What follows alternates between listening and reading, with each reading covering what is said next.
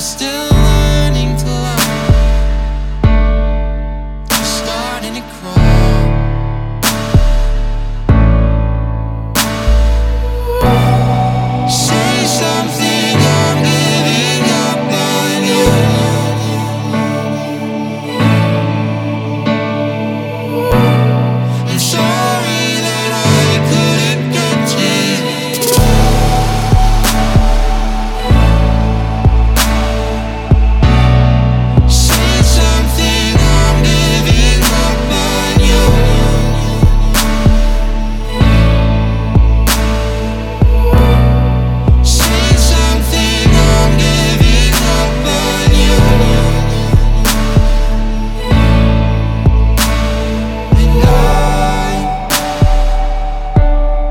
Feeling so small.